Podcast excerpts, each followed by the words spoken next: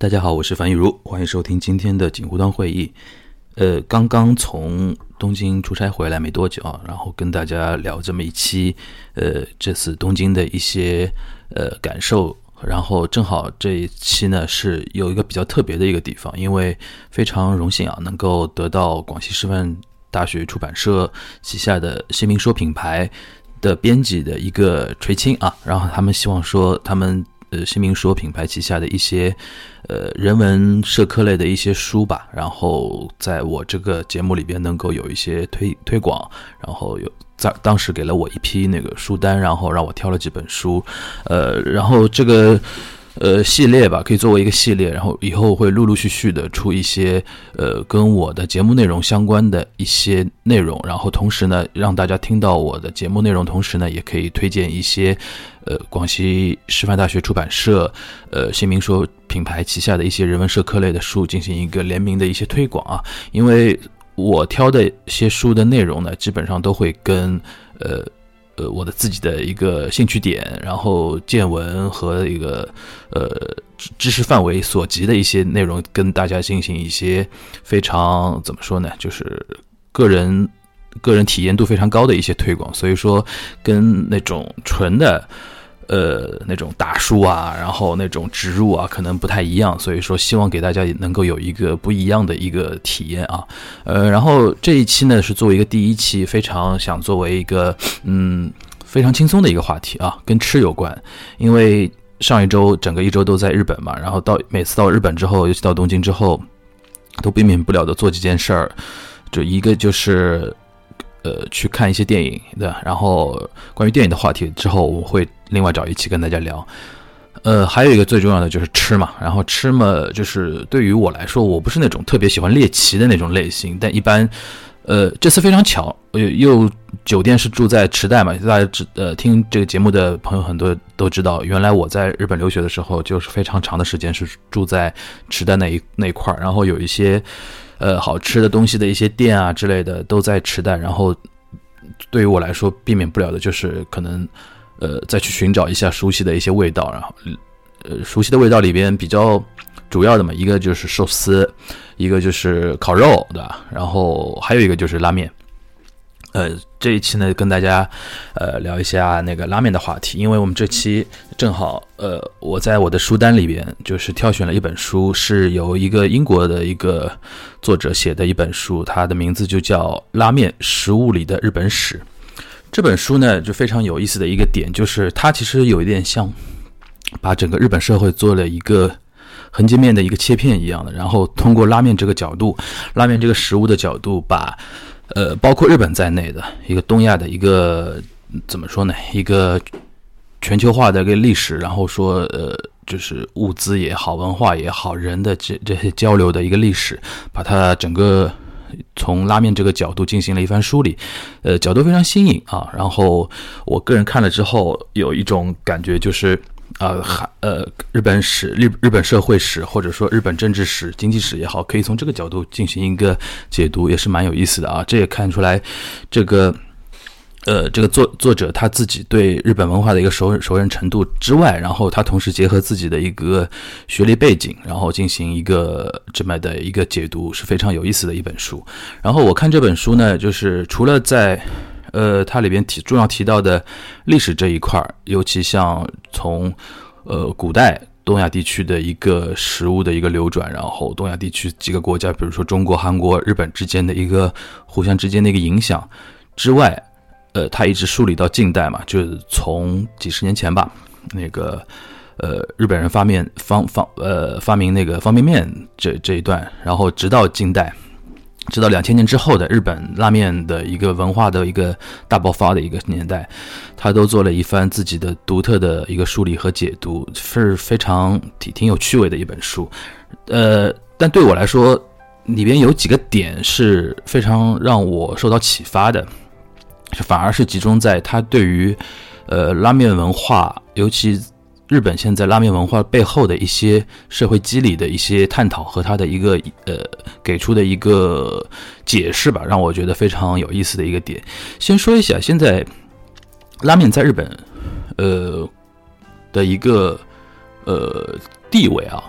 就基本上现在日本人都会把拉面称为叫国民食物嘛，就是国民性非常高的一个食物。这里边，呃，可能要跟大家理清一个观念，就是其实在日本的话，拉面还是非常平民化的一个食物。一般来说的话，最普通的一碗拉面五六百元日日呃五六百块日元，然后稍微好一点的七八百，再上再贵一点，一般很少见到一千块以上。一一碗的一个，我说的是日元啊，如果是一千元以上日元一碗的话，也就是六十块嘛。一般来说，就是最便宜的能看到的就是五百块，那就是三十块一碗。那对日本来日本人的收入水平来说的话，其实真的算很便宜的啊。那如果，呃，作为国外来讲的话，他对于日本人的认知。或者说，对于和食啊，日本料理的一个认知，可能大家马上能说出来的是，比如说像寿司这种，或者刺身这种，这种呢，相对其实其实并没有那么平民。一般如果你吃，呃，寿司的话，呃，哪怕是回转寿司这种相对相对便宜的那种寿司的话，一般能要吃饱的话，呃，很简单就要超过一千一千日元以上的。也就是说，其实对于呃日本人来说的话，而且。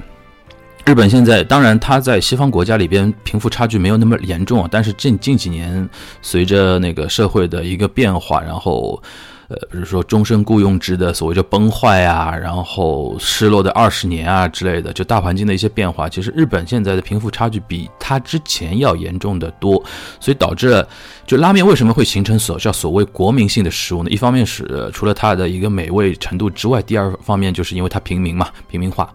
呃，所以说就大量的那种相对的底层阶级也好，平民阶级也好，也是能够消费得起的，作为一一顿正餐来说的话。因为呃，尤其像作为寿司啊，传统的日本料理啊，就是就是大家说到说和食啊，比较高档那种感觉。寿司是一种，比如说还有那不是怀石料理，那更贵，对吧？然后比如烤肉，烤肉会相对比较贵，尤其用和牛的话啊，肯定会比较贵。所以说这种东西呢，是作为日本和呃日本料理的一些顶端，顶端它作为一个输出的，作为一个呃文化输出的一个产品，呃是非常能够吸引一些，比如说那个。欧欧美人来探究的，比如说大家比较知道有名的，比如说二郎寿司啊，对吧？那个非常有名的一个呃那个纪录片，对吧？这个纪录片是那个二郎寿司这家店就是永远是要排队要预约的嘛，对吧？然后，但是你反过来看，就是拉面这一块，在日本的拉面啊，其实那个对于。日本本身，然后对于亚东亚国家，它的影响其实也在扩大中，但是并没有看到有一种特别，呃，比如说米其林啊，那个，然后那种纪录片也好，电影也好，去着重展现拉面的这个东西。我我想说，可能还是因为它的一种平民感，呃，导致的啊，这个这个是它的一个特点。然后说回来啊，现在那个有一个数有一个统计说。拉面现在已经到了什么程度呢？就是日本全国的拉面店的数量，呃，已经超过了 Seven Eleven 的便利店的数量。Seven Eleven 在日本便利店大概也有几万家吧，对吧？然后日本全国那个拉面店的数量现在是超过的，所以说那个它的那种国民程度是可想而知。呃，我自我试着那个分析一下啊，就是首先那个首先国民度高是呃开店比较多的一个。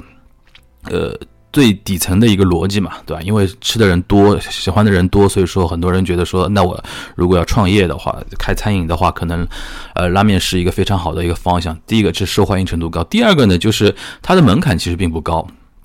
所谓门槛，就是说，如果一个人他想，日日本有一个说法叫“打萨拉”嘛，就呃，萨拉利嘛，是日本的一个工薪族的一个说法嘛，就是在公司里面上班，然后脱。就是摆脱的脱，叫 dats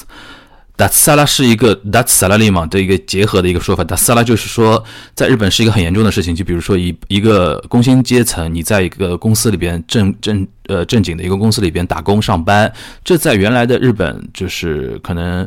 呃二战之后的日本的话，社会的话是一个主流的一个价值或者一个生活方式嘛。就是说，你在一个大公司里边打工是非常稳定的一个收入。然后这几十年可能近。一二十年吧，日本有这么一个说法，叫“打萨拉”这个说法，就是说，呃，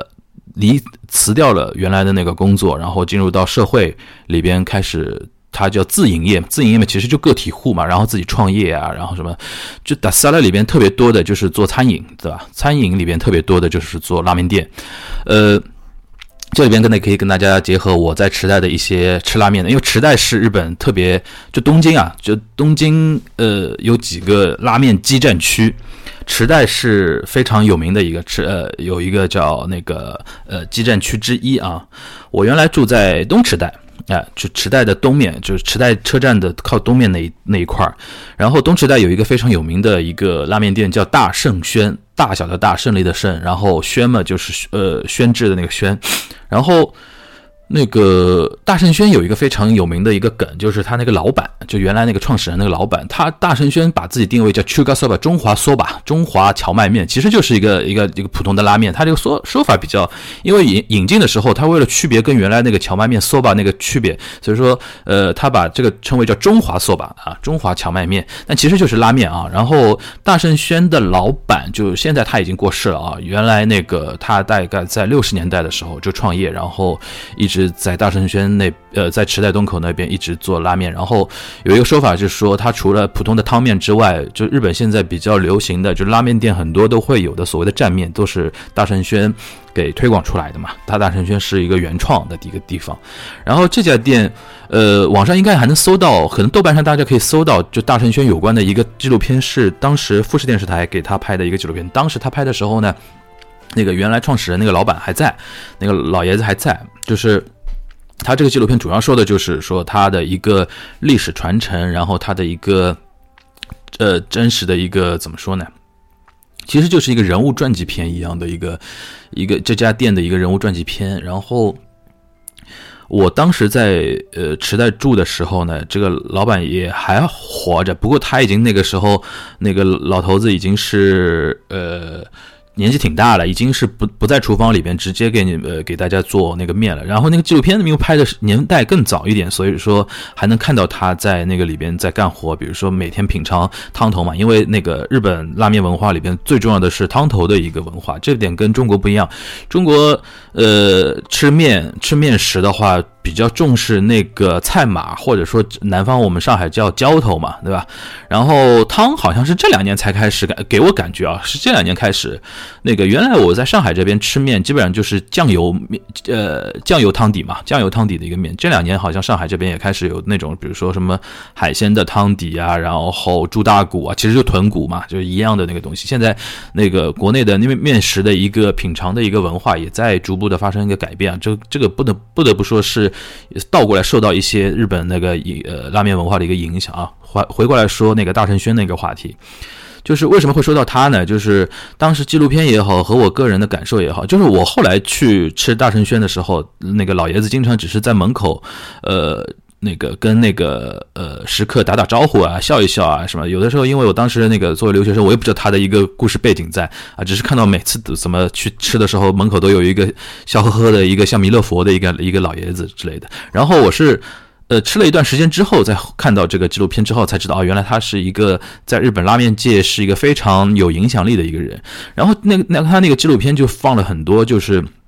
他作为大圣轩的老板，作为一个呃拉面文化的一个推广者吧，然后有很多那种信徒嘛，有的一些信徒就是吃了他拉面之后感到有一些感动，然后呃所谓的叫打萨拉，就是辞职之后自己想开拉面店，先去到大圣轩做一定时间的学徒，然后老板对这些学徒呢是持一个非常开放的一个态度，就是他的意思就是说你在这边学一点真真材实料的一些东西之后，然后也支持你在别的地方去开店，这样可以把这个拉面文化给推广开来。他基本上就是这么一个态度，然后他是一个人情味非常足的一个一个日呃一个老板，然后有的时候，比如说呃之前在这里学过图的，出去开店开了几年失败了，没没怎么做好，然后又回过来投奔呃老爷子的时候，老爷子经经常还会鼓励他，然后还会接受他，甚至那个他再次离开去开店的时候，还给他一点资助啊之类的，就非常人情味非常足的一个一个一个纪录片，然后。呃，导致了那个大圣轩在呃日本的至少在东京的拉面界的他的一个传说性的一个地位。那最近非常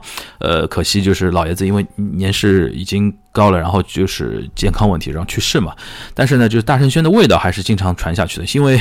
呃那个他纪录片里面有一个点非常有意思，就是有一天那个老爷子生病，然后住院，然后临时就是没法待在那个厨房里边看很多，因为每天的汤头是他管的嘛，哪怕他自己已经年纪老老的不下面了，然后他的徒弟来下面，然后但是汤头的最后味道的一个 check 是老爷子自己亲自做的。那有一次他那个呃叫什么呃呃。生病，然后去医院之后，那当天那个汤头就没没有他来亲自 check，然后，呃，所有的。顾客然后吃的时候吃之前，然后厨房里边他那个学徒就说啊，今天因为老爷子不在，所以说如果汤有任何的口味上的一个区别，请大家一个指出来。然后很多那种非常呃吃了非常久的一些老食客啊什么，会真的很有也很认真的去指出啊，你这个今天那个偏咸啊或者怎么样啊。然后那那一段我就觉得非常有意思啊，就感觉就是说就在日本拉面成为一种就非常严肃的一个东西，尤其像这种。我这严肃是指那个文化层面上来讲啊，就是食客啊，然后店铺啊，然后你经营者啊，你整个那个，甚至日本很多就是说拉拉面评论家什么的，在他成为一个是。呃，一个生态，然后他们互相之间互会互相的那个引导和督促，然后互相进步之类的，它成为一个非常有意思的一个生态。那一幕让我感觉非常有意思，就让体会到，就日本日本人做很多那种事情都会逐步逐步往这个方向走，就形形成一个自己的一个新的一个文化的一个圈子一个东西。这是大圣轩给我的一个非常强烈的一个感受啊！当然它味道是不错，呃，这个呢的确就是，而且它的量非常大。如果大家以后有去有机会去池袋东京。池袋去玩的话，建议大家去东池袋，可以搜一下啊大圣轩这个地方，然后建议吃一下它的那个蘸面，它的蘸面的确是让我感是觉感觉到非常有特色的啊。然后它的一个面底汤底是还是以酱油味为主的，所以说那个作为我一个上海人来说的话，我吃起来的话还是呃有一定的那个熟熟知程度的。然后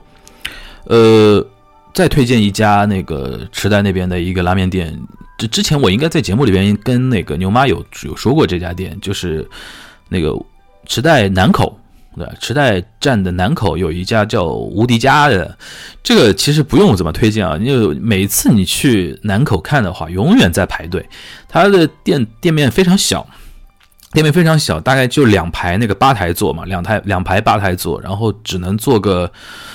十个人。就是一坐满了，也就十个客人的那种感觉，十个、十、十一二个这种到顶了。它实际上一个像走廊一样的一个地方，然后大家顶着顶着背在那里坐，然后永远门口在排队，然后排队的队伍里边肯定会有那个那个大陆人或者台湾人或者香港人，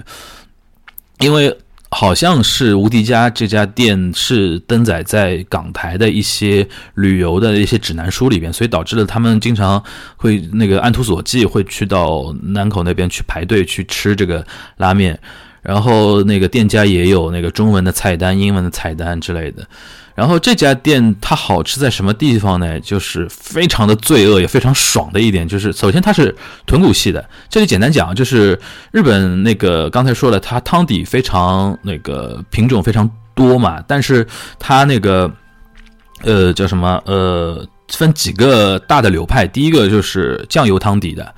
然后，呃，酱油汤底呢是偏那个关东这一块的，对吧？然后九州那边呢就是豚骨拉面，就是所谓的叫福冈博多那种地方的拉面，就九州熊本啊之之类的那些地方都是，呃，它的豚豚骨汤底，豚骨汤底嘛，就是大骨汤，就是汤汤是奶白色的为主的啊。然后札幌就北海道那边，它的一个特点就是味增汤底的一个拉面，那就是口味就偏重一点，就是就咸味更重一点啊。然后。无敌家呢，它是一个豚骨系的一个拉面，豚骨系拉面。同时呢，它，呃，我呃，如果大家去吃的话，我推荐大家吃它的汤面。它的蘸面可能就没有它的汤面的有特色啊。它的汤面有一个叫本丸，本丸就是本人的本，然后丸嘛就是那个，呃，丸子的樱桃小丸子那个丸子的本丸面，然后。或者叫特丸面，大家都可以去点啊，特丸或者本丸都可以点。它非常罪恶的一点就是，本来已经是一个豚骨汤底了，然后它在出锅前，就是整个端出来之前就放，呃，它把面摆好，就汤底有了，然后面摆好之后，它会用那个猪的那个油标啊，猪肥膘，就是猪脊肉的上面那些肥膘，它放在汤汤的呃汤里边煮，然后把肥膘就煮的非常。非常软烂之后，然后用筛子啊，然后又装在筛子里边，抖抖的话，它会出现很多那种肥膘就会那个变得更细碎嘛，更细碎，然后呃，它会抖在那个面汤上面，然后导致你整碗汤，你可以想象，本来已经是豚骨了，非常油腻了，然后在上面这一。一层那个那个肥膘在上面，然后再放那个菜码之类的，就那一口下去，基本上我经常会跟我同学开玩笑说，朋友开玩笑说，那一口下去的话，如果那个心血管不太好的人就直接走掉那种感觉，直直直接脑梗脑梗阻那种感觉啊，就是讲的稍微夸张一点，然后说那个胆固醇会把那个血管都给堵住那种感觉，但是非常罪恶的一碗拉面，但是有的时候你就。到了那个地方，就是我每次去，就隔一段时间，隔了一一定长的时间去到池袋的话，就会就不由自主就就会去排队啊，然后来来这碗来这碗面，然后经常会看到别的，比如说女有些女生啊，就点已经。来吃无敌家了，还点那种特别清淡的那种汤头，就非常 那种感觉啊，就非常想想想骂人了，对吧？来都来了，还还怕这个那种感觉，就是我个人比较印象比较深的，就池袋的两家啊。但是池袋有很多啊，大家可以去慢慢去发掘，就这这里就不不不多说啊。就是你可以看得出来。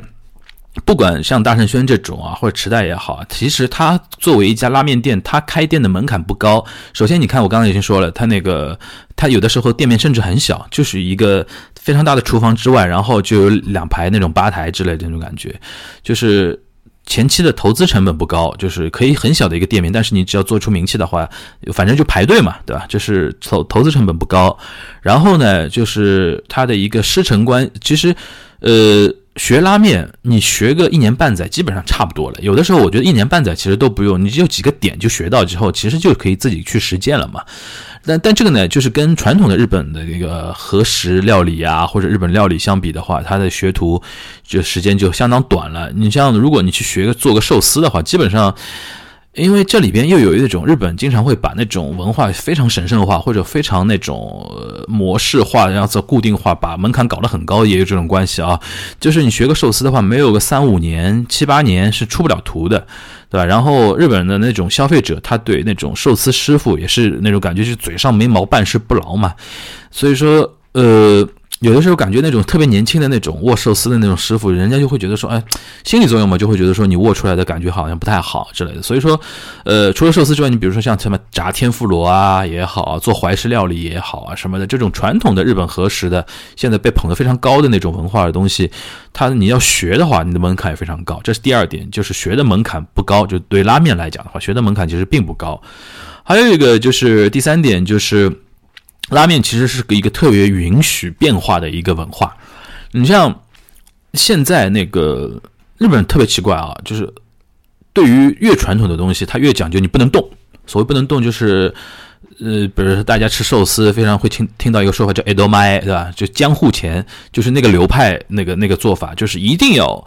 呃，根据师傅教的那种东西，就完全不能动的那种做法，对吧？然后，如果是那种，比如说现在出现所谓那种邪道，就是那种，比如说像像那种什么卡巴兹西啊、斯西罗啊这种，呃，连锁品牌的那种回转回转寿司，有的时候它因为是做成连锁店了之后，它的那个客流量，它首先成本也会压很低嘛。然后那种寿司店成本压很低，然后会做出非常那多的那种。挑战，比如说，呃，在那个寿司店里边卖那个咖喱饭啊，寿司店里面卖面啊，寿司店里面卖乌冬啊，然后在寿司本身上面做很多变化，可以加这个加那个之类的。这个呢，其实对于一些日本消费者来说，他是觉得说你们是邪门歪道，对吧？当然，你作为一个那个连锁店，你去赚大钱，那就可以。比如说，你的是针对很普通的那种消费者，比如说那个小孩儿很特别喜欢去那种，对吧？但是呢。在另外一方面，寿司呢有特别高端的，就比如说像二郎寿司啊这种啊，然后这个天妇罗有非常认真的那种店啊，哪怕你烤烤串儿，对吧？烤鸡肉串儿都有非常厉害的那种店之之外的，就是大它这种作为传统守的非常牢的。但相对来讲呢，就是大家好像对拉面就是非常的那个宽容，或者说允许它有多样多样性。你比如说。我刚才已经说了，比如说像汤底，对吧？你可以有酱油汤，因为从中国最早传过去的肯定是中国式的嘛，啊，中国式的肯定，比如说像那个酱油底肯定是最早的，然后他们才会那个研发出，比如说像豚骨啊，然后像味增啊，现在还有那种西式的，就是说你那种所谓西式就是放很多那种 cheese 啊，然后放很多那种呃欧欧式的那种西式的那种调味料，然后让整碗面搞搞得有点像那个跟那个意意面差不多那种感觉的的的拉面店，现在都开始涌现出来。这是不光是汤底了，还有一个。你的面的一个变化，对吧？面的一个变化，是那个粗面、细面，然后卷面啊，然后各种各样的那种变化，这一点。然后你菜码菜码上的那种变化，对吧？然后那个这最近这几年，比如说蘸面，呃，蘸面已经是呃十几年前其实就已经有了蘸面兴起。然后最近这几次这几年我去日本去玩的时候，或者说出差也好，发发觉他那个拌面也开始。起来了，拌面的那种文化也开始兴起来了。它叫那个油油那个啊，不知道说吧嘛，就油油荞面。它写的是油荞面，但是其实就是一个中国拌面的一个文化。然后我看这个拌面一开始还是比较传统的，比如说酱油拌啊，或者说辣油拌啊。现在现在也开始有那种加醋啊，加那个加美乃滋啊之类的。它就是玩法就各种各样了。就是这些导致了，就是呃成投资成本低，然后学习的门槛低。然后允许多样化，导致了他在日本成为一个国民美食，因为你的一个可溶性的一个东西就太多了，太多了之后，哎，你喜欢这个，我喜欢那个，就导致它整体的一个拉面的一个包容的人的那个人群可以覆盖到非常广的这一块儿，这个是我觉得可能是日本拉面现在能够，呃，能够那么发达的一个非常重要的一个原因啊，然后。再再说到那个刚才今天推的这本书里边，它里边提到有一个点是让我非常眼前一亮，就之前没想到的一点。它里边就提到有一点，就是说，日本其实是一个 B 级美食大国嘛，它那个叫日语叫 BQ Gurume，它翻译过来叫 B 级美食，其实有点就中国中文意境的话，其实有点说日本是一个小吃大国，对吧？然后那个。小吃是针对大餐嘛，比如说像我刚才提到的，比如说像怀石料理啊，然后那种，呃呃那种什么寿司的那种 course 的那种套餐的那种性质啊，然后那种呃寿喜锅啊，呃或者是那种烤肉啊之类的，这个算大餐嘛。然后在日本全国分布了很多那种所谓叫 B 级美食，就是小吃的那种特别有名的一些呃店也好，一种食材也好。呃，它里边提到，二零零六年左右，就日本推出了一个叫所谓叫 B 级美食大赛，就全国各地，就是把自己当地的小吃，也特别有呃特别有特点的一些小吃，然后做一些评选评比，然后评出来这一年的小吃冠军或者 B 级美食冠军是谁。这样呢，就是这个从零六年办到现在的话，其实每年已经成为一种指标性的东西了，呃。比如说，呃，就是说有一年，比如说是一个什么名古屋当地的有一个吃鳗鱼饭的一个地方特别评评选上了，或者别的那个，比如说什么香川县的一个乌冬乌冬店，对吧？卖乌冬面的一个店，就成为一个那个 B 级美食冠军。比比如说像这种啊，就每年它会有不同的呃一些热点出来，呃，然后这本书里面就提到说，其实这个 B 级美食大赛它的一个背景。就是说，更广大的一个背景，其实就跟日本这几年，就是说，从呃八十年代之后泡沫经济破灭之后，日本面临的一个社会的一个问题有关的。它里边提到，就是呃，就是地方政府跟一些权力中心之间怎么来达到一定平衡。它里面提到，比如说，呃，东京、大阪、名古屋是日本的三大城市嘛。呃，所以说日本的很多人口，尤其年轻人口啊，或者说劳动力人口，是高度集中在这三大城市圈的。尤其像这几年的话，就给我一个感觉，其实名古屋跟大阪都快不行了，就大量的还是集中在东京城市圈，叫所谓所谓首都圈嘛。因为日本说到底还是一个一万一亿四千万人口左右的一个中型的一个中型的一个国家，呃，它不像，呃。不像那个韩国这种，就是五千万左右的人口，就是可能国民呃几乎有一半是聚集在那个首尔，那个首都圈的，对吧？然后但是呢，日本呢又不没法像那个中国、美国这样，就是它有几大中心嘛，像美国，比如说像纽约啊、洛杉矶啊、华盛顿、芝加哥啊、什么佛罗里达这种，就是基基本上人口没有说那个高度聚集到像韩国那种程度，但是它也不像美国这样有多中心。其实现在日本基本上还是东京这么一个中心嘛，就往人口。资源都往东京首都圈来聚集，那你作为地方政府，或者说比较偏远的，比如说呃那个举个例子啊，比如说像那个奥莫里根，就是青森县这种东北的，然后比如说你是一个是四国岛上的，对吧？四国岛上像鹿儿岛啊这种。地方，或者说你是那个叫什么金泽这种地方，就新泻长长呃新泻县长野县这种地方，那你就地当地地方，因为你人口的流流失，尤其像劳动力人口流失，带来了一个就是税收跟一个财政收入的一个流失嘛，而且你产业基本上也在萧条中嘛，然后。呃，这就导致一个问题，就是怎么做做到这种平衡？因为在产业层次的话，因为产业经济这一块它有自己的一个逻辑，它肯定是往那个供应链也好、生产链也好更为齐全的一个地方去聚集的，这是它的一个内在的一个逻辑。你作为一个地方政府，或者说呃一个在那些比如说地方生活的一些人来说，你是没法改变这个趋势的。那你。地方政府怎么办呢？或者说，日本中央政府也要想采取一定措施去平衡，再次平衡一下这种局面的话，其实他就里边这个书里边他就分析，就是说，呃，美食或者说一个食物文化，或者说一个特产文化，就是土特产文化，是一个地方政府它作为一个自己要。稍微再平衡嘛，不能说振兴啊，振振兴是谈不到的，只是说在这个大趋势里边，稍微给自己找到一些亮点的一个非常重要的一个手段。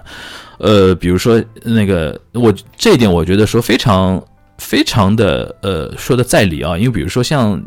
对日本文化比较熟的话，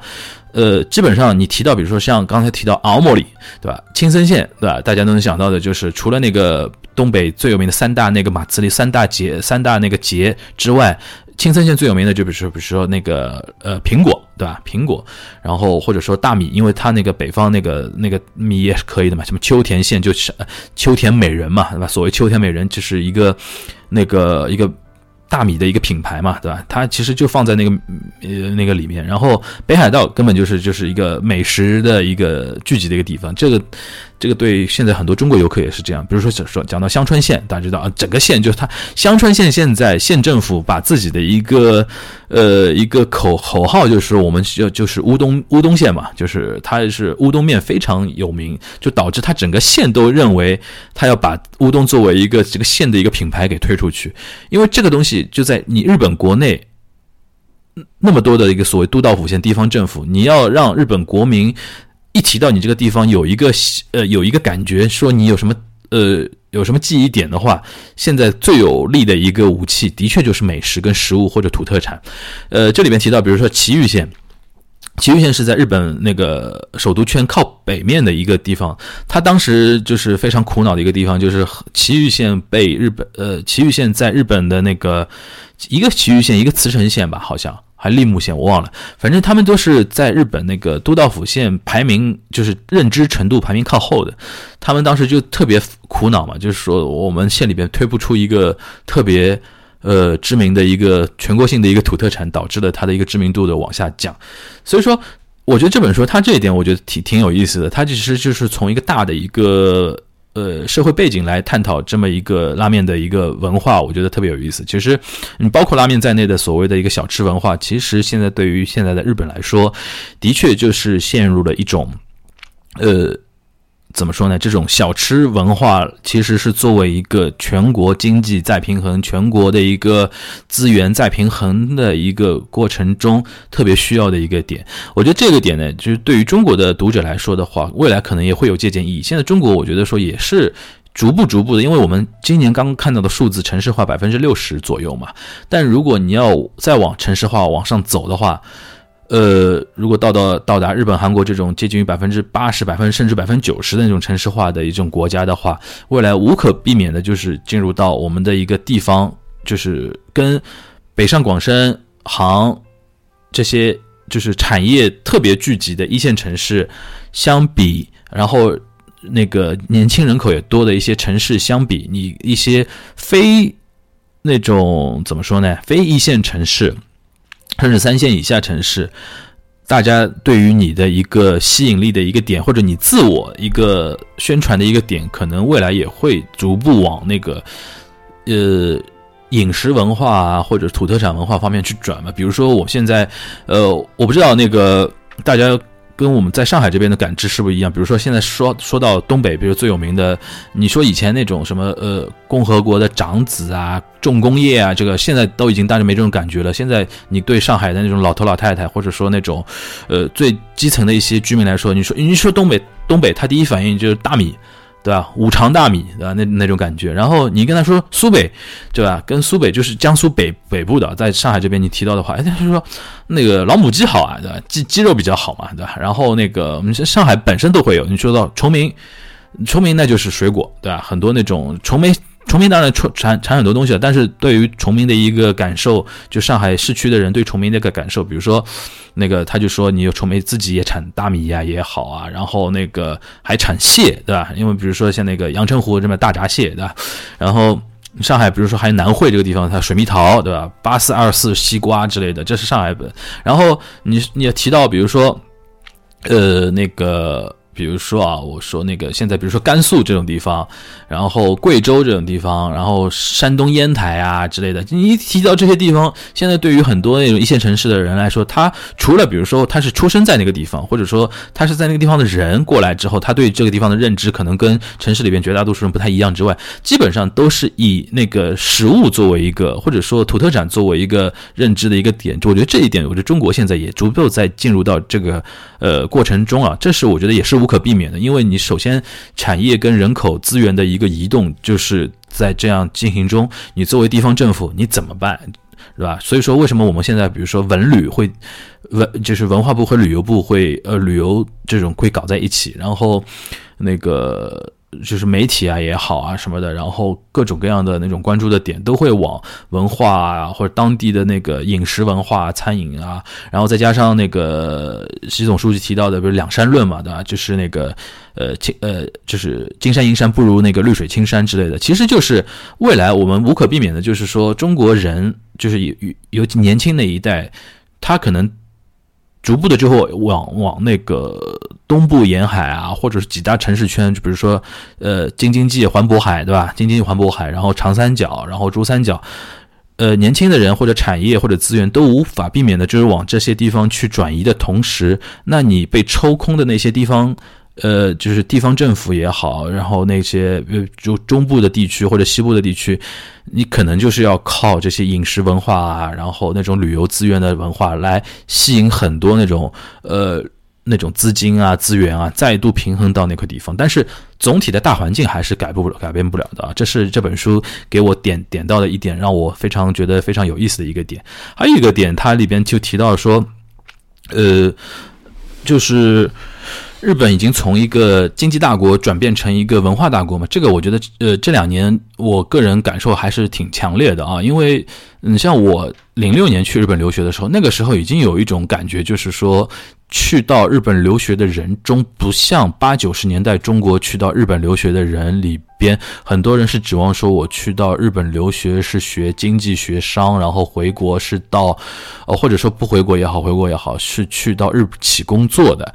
对，很多人是冲着文化的那个相呃文化的那个目的去到日本，甚至学日语嘛。现在你去问那个九五后啊或者零零后啊，很多人学日语，我相信都是因为这样。他可能喜欢一个动漫，呃，喜欢一个女团的，或者喜欢一个男团的 idol 啊什么的，然后沉下去了，喜欢看一些日本的综艺节目啊、电视剧啊也好，日本电影也好，然后开始学那个日语，这就导致一个什么的一个。呃，说明一个什么情况呢？就是日本已经从一个经济大国，就是经济本身它有非常强的一个吸引力的大国，逐步逐步转变成一个文化上的一个大国。呃，这里边其实呃，除了它本身那个呃，从那个泡沫经济之后一直没有完全站起来，呃，就所谓的一个失落的二十年也好，失落三十年也好，从这个它的客观条件，同时呢，也有一个它。主观上的一个国家战战略政策的一个转变，因为的确是说，可能在产业这一块儿，日本可能未来面临一个问题，就是逐步逐步的，它要退出一个就是日本呃全球的一个领先行列啊，因为比如说。呃，这个我觉得可能这这一期可能没法过度展开啊。就比如说，因为现在这一块，我觉得国内舆论场对这块是有争议的。到底日本到是到底是一个强国，比中国强还是比中国弱？那经常会看到文网上有经常相反的那些文章的，有的把日本贬得一塌糊涂的，但是有的经常还会说啊，华为是买的日本的技术啊，华为是用的日本人啊，就是非常极端的一些两论啊。这个我今天不展开，但我就说，呃，其实你去看日本那个。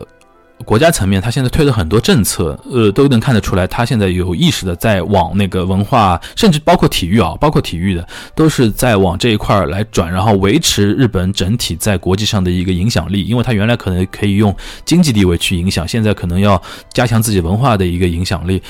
呃，那个比如说日本有所谓的叫 Cool Japan 对吧？Cool Japan 那个酷日本的一个国家战略层面，当然他那个执行。这一块被很多日本国内的人诟病，这是这不不管啊，就是，但是他作为一个国家层面，他知道我要推一个 Cool Japan，比如说大家可以在网上搜到一些，比如说他的一些国家形象片啊，有一个叫专门显示自己一个匠人精神的一个一个国家形象片，就是他各各种匠人嘛，比如说他一个寿司师傅，或者说一个一个打年糕的一个师傅，或者怎么样，或者一个呃各个类型的。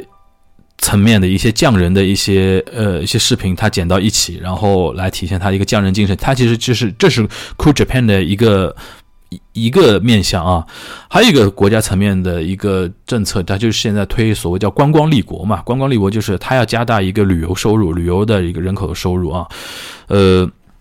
这其实呢，你可以看作是他一个经济政策的一个转转向的一个。一个思考，比如说，人家可能会说旅游收入是绿色 GDP，啊？没有什么污染啊之类的。其实你反过来说的话，它也是一个很无奈的一个东西。如果它有那么强的，比如说类似于像中国深圳那边那种特别强的那种现代高科技的那个制造产业集群的话，我觉得它也不会说。纯推那个观光立国，但观光是很重要的啊，观光是很重要的。其实跟就跟我们国内的现在两山论是差不多的一个感觉，就是旅游观光的确是未来非常重要的一个东西，但是你可以看得出来，它也是有一种无奈的东西在里边。然后它里边这本书里边就提到说，其实拉面文化也是它的一个。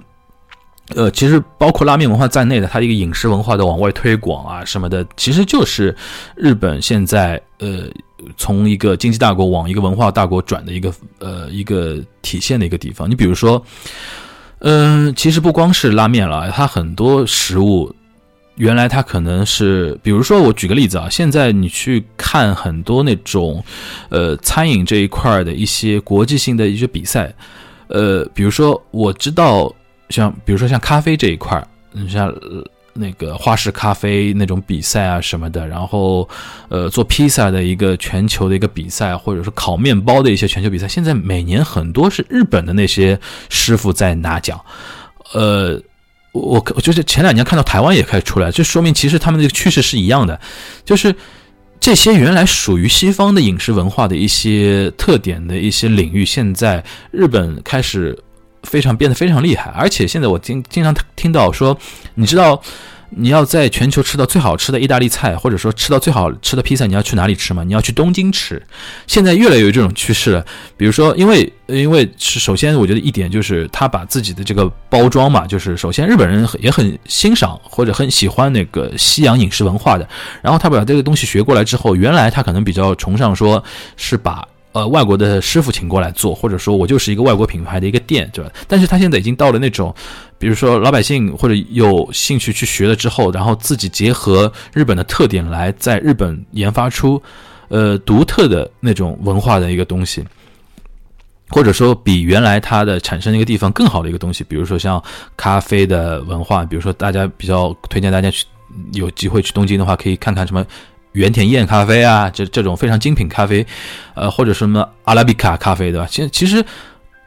精品咖啡这个概念，其实反而是日本推出来的。现在反呃，很多那种美国的那种精品咖啡店的他们的那个主导的人，他们都承认是说受了日本精品咖啡这个思路的一个文化的一个影响，倒过来去学的。你比如说像 Blue Bottle 这种这种非常有名的那种呃精品咖啡店，它的创始人都承认它是受日本文化的一个影响。